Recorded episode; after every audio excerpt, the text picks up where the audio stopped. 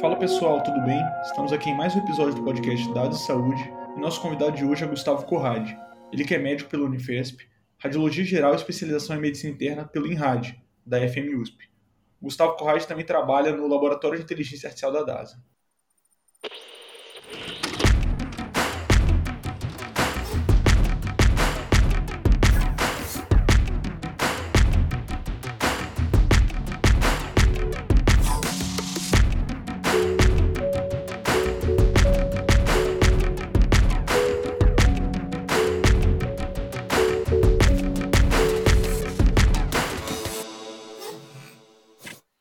Gustavo, é um prazer enorme ter você aqui conosco. E eu queria que você contasse para a gente como que foi sua trajetória da formação em radiologia é, mais tradicional até se tornar um médico que atua diretamente com o IAR. Bom, Eduardo, é um prazer estar aqui, conversar com vocês. E gostaria de agradecer o público que está ouvindo. Uh, eu comecei como radiologista num tempo que o PAX ainda não era nem implantado uh, em sua totalidade na maioria dos hospitais. A gente já tinha algumas workstations, uh, mas Pax trabalhando basicamente tinha acho que o HC. E eu me formei na Escola Paulista, acabei fazendo residência no HC, Hospital das Clínicas da FMUSP, e saí com o trajeto tradicional do radiologista que saí de lá. Pra, saí para grandes hospitais, trabalhei no Oswaldo Cruz, trabalhei no Hospital do Coração, trabalhei no Santa Catarina, Trabalhei em alguns hospitais periféricos também. Hoje eu trabalho no Sírio, uh, fazendo radiologia, né, ultrassom. E fui convidado nessa iniciativa da DASA para trabalhar com inteligência artificial, nesse grupo que é composto de basicamente de radiologistas, uh, mas nós temos clínicos e outras profissões também, muitas relacionadas à tecnologia, mas voltando à pergunta, eu fui convidado e eu, como já, tenho, já tinha uma familiaridade com computadores e já tinha algum interesse nessa área, eu mergulhei de cabeça e até larguei. Eu já sou um radiologista até meio, meio antigo, diferente do pessoal que deve estar ouvindo esse podcast, diferente de você que está começando agora. Eu já tenho uma certa experiência aí no mercado mas eu mergulhei de cabeça porque é o que eu gosto de fazer. E era uma oportunidade que eu não queria perder. E esse grupo vem sendo construído aí nos últimos dois ou três anos e está cada dia mais forte e está cada vez mais bacana trabalhar com isso. Bacana, Gustavo. É uma, uma curiosidade que muitas pessoas têm é você falou que você já tinha essa história de computação, assim, gostar de computador. Mas teve algum treinamento específico, alguma coisa que você fez, alguma formação, ou desde criança, desde jovem, gostava de, de tecnologia, já programava em alguma língua? Eu comecei a programar no Basic quando eu tinha acho que uns 14 anos ou menos. Quando meu pai me deu meu primeiro MSX, ah, que era da Gradiente. E eu comecei a programar em Basic e, e, na realidade fui aprendendo a lógica da programação durante os anos, quando a gente foi migrando aí por, pelos diversos computadores que eram uh, o MSX não, não pegou, não teve muita adesão, mas uh, logo depois vieram os PCs com um sistema operacional da Microsoft e, e a gente foi aprendendo a mexer em tudo Uh, a gente não, eu, né? Basicamente, a gente parece jogador de futebol falando.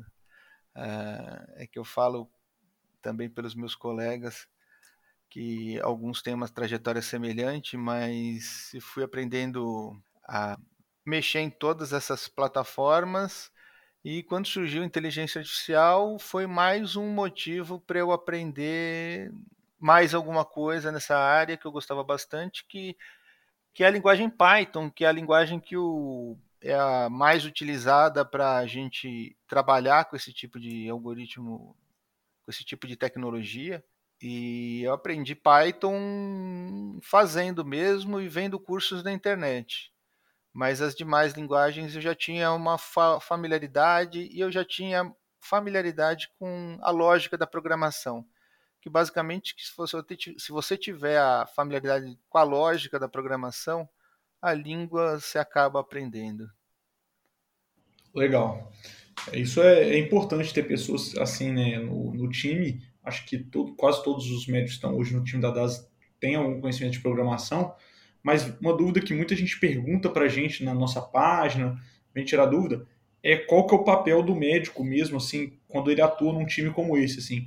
Como, qual que é o seu papel exatamente? Você chega a pôr mão na massa dentro da DAS ali, tipo, ajudando a, nos códigos?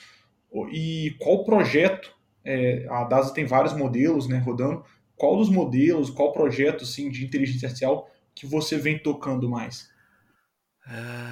É, são duas perguntas, né? A primeira é assim: se, se eu ponho a mão na massa, eu ponho a mão na massa. Principalmente porque a gente precisa fazer as coisas basicamente no, em programação, porque a gente trata muito com os dados. E o dado, a maneira mais fácil de você tratar grandes volumes de dados é com a programação. Então você acaba resolvendo os problema, problemas que se você for esperar um especialista da área de algum analista ou especialista em, em dados ter um tempo livre para te oferecer, você vai esperar muito tempo e você acaba perdendo a oportunidade de resolver um problema de uma maneira mais célere, mais uh, objetiva, mais assertiva e você fica parado com vários processos e não consegue resolver. Então eu acho que é, é importante quem trabalha com essa especialidade, quem pretende se interessar por trabalhar com, com a linguagem de programação. Ah, nem todo mundo que trabalha com a gente tem, tem um expertise mais profundo e eles têm uh, diversos papéis. É por isso que a gente tem diversos papéis, que é a segunda pergunta. Uh, tem o papel do médico que trabalha ali com o dado, minerando o dado e ajeitando dado para fazer um bom modelo de inteligência artificial, para até saber se aquele dado vai ser possível ou vai viabilizar um modelo de inteligência artificial ou não, junto dos cientistas de dados. E tem o médico que trabalha com outras áreas da inteligência artificial que não são exclusivamente relacionadas à matemática e à programação que existe aí na, na programação da inteligência artificial. Você perguntou os projetos também. Os projetos, assim, eu tenho basicamente dois projetos que são os meus principais. Um deles que é um projeto de qualidade na ultrassonografia que a gente vem desenvolvendo dentro da DASA, que a gente vai passar a documentação fotográfica por processos de validação, numa tentativa de melhorar não só a documentação, como o processo de, de ultrassonografia, porque a documentação é uma prova de que você fez e olhou certas estruturas e fez um bom exame. E eu tenho outro projeto que basicamente também é um projeto de qualidade que a gente vai passar os laudos da, do, da, que são feitos no nosso serviço por um, um, instrumento que também vai validar se existem erros ou não naquele conteúdo que é apresentado. Essa aplicação ela é comumente chamada de NLP, que é processamento natural de linguagem. Isso é uma das áreas da inteligência artificial, é muito interessante, eu tenho estudado bastante sobre isso.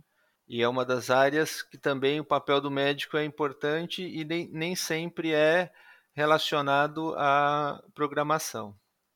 Interessante. Assim, acho que são dois projetos, trabalhos que, que agregam um valor né, na saúde do paciente e no, e no workflow do radiologista, do médico ali. É, sobre sobre estar tá num time como o da DASA hoje, é, como, que, como que é a interação entre você, mesmo sendo um médico que, que põe a mão na massa, e o trabalho em conjunto com os cientistas de dados que, que tem na DASA? Porque já que você está codando, né, assim, a, a, dúvida normalmente é, já que você te, tem essa habilidade de codar, como que o cientista te ajuda né, em relação a isso? A gente tem a habilidade de codar, é, é, nós médicos que estamos lá, a gente tem a, a, habilidade de fazer o código, mas a gente não chega a, a, ter uma habilidade igual a dos nossos cientistas de dados, que são realmente muito bons, e eles têm uma, uma capacidade de lidar com os dados uh, muito maior que a gente, principalmente uma capacidade de, de trabalhar com linguagens de programação distintas e matemática de uma maneira muito mais profunda que a gente. Mas eles sempre precisam da gente para validar o que eles estão pensando, porque na medicina às vezes as coisas não são iguais na matemática, entendeu? E aí a gente sempre trabalha em parceria e um ajudando o outro. Certo, certo. E outra dúvida que a gente vê constantemente aqui nas nossas redes sociais sobre o mercado da, da radiologia tradicional, né, ou da, até da medicina tradicional, é, e, o mer, e o mercado de trabalho do médico que quer lidar mais com essa parte de tecnologia, de inteligência artificial. Como que é a sua visão de hoje e a visão, assim, uma perspectiva para o futuro? O mercado de trabalho hoje da radiologia, basicamente, é uma, ele é um mercado da prestação de serviços, né? O radiologista presta serviço laudando exames ou basicamente fazendo ultrassom. Eu não acho que esse mercado vai acabar, mas eu acho que a inteligência artificial ela veio para modificar alguns paradigmas e eventualmente modificar até o modelo de negócio em que o radiologista está inserido. Uh, eu acredito que o radiologista ele vai usar durante algum tempo a inteligência artificial como uma parceira para dar laudos, para fazer medidas, para fazer o trabalho que que às vezes a gente não quer fazer, que é aquela volumetria hepática que demora horas e outros trabalhos uh, que são repetitivos e eventualmente manuais até e Além desse tempo, eu acho muito difícil da gente fazer uma previsão, mas eu acho que as coisas estão evoluindo muito rápido. Eu acho que a ideia que eu gostaria de deixar para esses radiologistas é que eles uh, têm que não se preocupar com a inteligência artificial, mas começar a trabalhar com a inteligência artificial, porque ah, como foi dito numa palestra que eu assisti num congresso no europeu, ah, a ideia não é que se a inteligência artificial vai ser implementada em algum momento, mas é como e quando. E se o radiologista ele não tiver um papel uh, de protagonista, outras pessoas terão. E o, e o mercado eventualmente vai para algum lugar que é de interesse dessas pessoas. Então é bastante importante que radiologista se incumba dessa missão de participar desse mercado e de como esse mercado vai ser construído daqui para frente, porque a inteligência artificial veio para ficar e veio para mudar. É, isso é a gente escutou muito, né, falar que talvez a radiologia fosse acabar, você mesmo deu a opinião de que acha que não vai acabar, mas talvez uma mas a pessoa vai precisar estar em constante contato, né, com saber lidar com as ferramentas que utilizam inteligência artificial, saber como funciona para estar inserido no, no mercado de trabalho. É, Gustavo, é, você, a gente, a gente aqui na Dado de Saúde a gente tem, tem um curso, né, que não, a gente não abre turma há um tempo de inteligência artificial, mas eu queria que você falasse para a gente se você pudesse dar uma dica para alguém que hoje faz radiologia ou é médico e quer começar a aprender, ou como você começaria hoje, cursos, algum curso para indicar, algo do tipo? Ah, tem muitos cursos no mercado, né? É... Eu recomendo um o principal curso que eu acho que para quem quer começar e saber o que é inteligência artificial é, é um do Andrew Ng, eu não sei como fala o nome dele, mas é NG o sobrenome dele. uh, que está disponível numa plataforma que chama Coursera. E tem um. Ele tem dois cursos que são feitos para quem está iniciando mesmo. Que eu não me recordo o nome agora, mas uh, é alguma coisa inteligência artificial. Eu acho que é o AI for Everyone. Isso. E tem o For Everyone e tem outros dois que é que um é relacionado à imagem, o outro é relacionado a dados tabulares que são um pouquinho mais profundos do que o Everone. Eu acho que. É... Mas se você entrar no AI for Everyone, você consegue chegar nesses outros dois. Eu acho tem que começar pelo Everone. E a partir daí, trilhar uma, um caminho. Ele vai saber depois disso se ele quer, se ele tem aptidão e se ele tem desejo de prosseguir nesse nesse caminho que é a inteligência artificial, porque a inteligência artificial ela vai ter vários caminhos, um deles é o da programação, mas vai ter o da validação dos algoritmos, vai ter o cara que vai usar inteligência artificial, mas não vai desenvolver ou trabalhar diretamente com a lógica de programação dela mas vai precisar entender o que é e como é construída, porque o algoritmo ele tem toda uma lógica de construção que determina para que, que ele serve e como ele deve ser usado. Que se ele eventualmente for utilizado de uma maneira diferente, o resultado vai ser um resultado que não é o desejado. É... Bacana. É, Conrad, eu queria agradecer sua presença aqui hoje. Eu acho que os trabalhos que a DASA vem desenvolvendo com inteligência artificial são muito bons, já tem alguns algoritmos funcionando, né?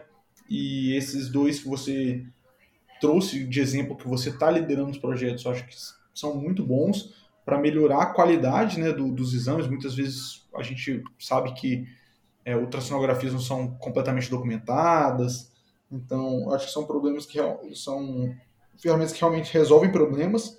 E para os nossos ouvintes que querem é, aprofundar essa conversa com você, é, se conectar com você? Tem alguma rede social que você utiliza, que eles possam te procurar? Eu estou presente em todas as redes sociais. Eu estou no Twitter, é o Gustavo Corrade. Eu estou no LinkedIn, também no, é só procurar o meu nome que você vai me achar lá.